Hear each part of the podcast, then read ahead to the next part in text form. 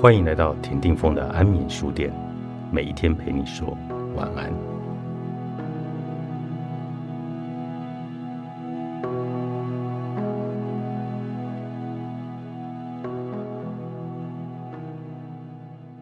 从前看一书的小说《喜宝》，女主角江喜宝与母亲谈起留学时结交的男友，一腔郁郁寡欢，说男友并非理想的标准。母亲于是说：“没有人勉强你与他在一起。”江喜宝则答：“怎么没有？我的经济环境勉强我跟他在一起，这还不够吗？”其后，江喜宝的命运始终没有摆脱金钱，从最开始花男人的小钱，到最后一步一步沦为被包养。喜宝最初的梦想是读完剑桥大学，最后却放弃读书。认为读书也了无意义，终此一生，他在世俗的定义中有了这样的一个称呼，叫做“拜金女”。连他自己也自嘲：“假如有人来问江喜宝，女人应该争取什么？我会答：让我们争取金钱，然后我才告诉你们，女人应当争取什么。因为没有钱，她人生的所有意义全部终结，和张爱玲笔下的曹七巧一样，沦为金钱的奴隶。”那个时候我就在想，我们是不是一定要有钱呢？年龄越大，答案几乎是越肯定的。但所谓的有钱，要加个主语“自己”，不是拥有别人的钱，而是自己本身就有赚钱的本事。为什么？因为只有本身足够有钱，才不会被金钱诱惑，才会在面对命运无常之际，少一些身不由己的无奈选择。所以。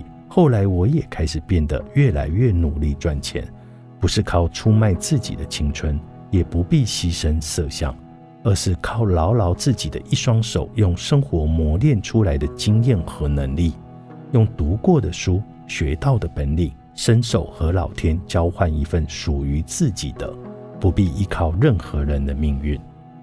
我喜欢这样的自我担待，喜欢坦荡荡的，不必对谁交代。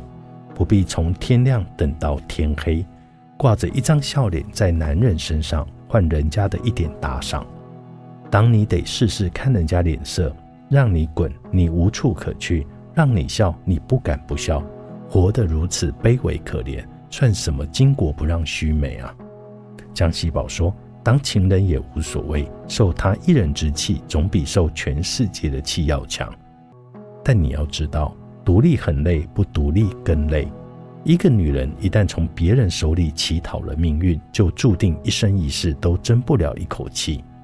我不喜欢江喜宝那样的人生，外表看起来再光鲜亮丽，也要被人说：“你看那个女人只贪别人的钱。”时间久了，发现自己除了钱一无所有，不再相信爱，不再信任谁，看谁都像是为了他的钱而来。因为自己当初就是这么过来的。女孩子贪什么别人的钱，慕什么浮世虚荣，好好打磨自己，把自己变成独一无二的奢侈品才是真事啊！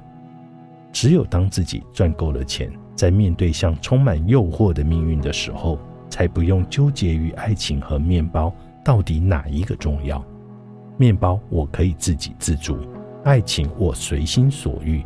这样的感觉是不是很好？金钱的意义从来不是为了满足虚荣心，而是增加我们的选择性，给予我们更多灵魂的自由。你可以去过有趣的生活，但不必困于金钱，事事皆哀。因此，能够获得更多的精力，拥有更宽阔的视野。有一个朋友最近天天向我哭诉，说她自从找了有钱的男朋友后，天天被人骂拜金女。身旁的人，甚至连她男友都认为她贪的是钱，而不是爱情。可是朋友说：“我真的只是因为喜欢这个人，没有用的。社会就是这么现实，女人一定要自己争气，让自己的经济独立、财务自由。想嫁给什么样的人，谁也不会看不起你。赚那么多钱要干什么呢？就是在紧要的关头，可以凭本事维持一点自尊。”人家不爱我们，我们就站起来自己走，不做无谓的纠缠。爱怎么样就怎么样，反正每一秒钟我们都可以把自己养得很好，这才是一个女人爱钱的正确方式。嫁个什么有钱人简直弱爆了。就像知名女作家李碧华曾说：“人一穷，连最细微的感情都粗糙了。爱到最高点，你也要自立，自己不立，谁来拉你呢？”一个女人保持了独立的本事，也就可以留下灵魂的自由，保留爱的细致。当你真正独立了，就会明白，钱是世间最易得的东西，而所有美好则是免费的。你的灵魂那么贵，谁也买不起啊！超越自己就美，关他什么完美？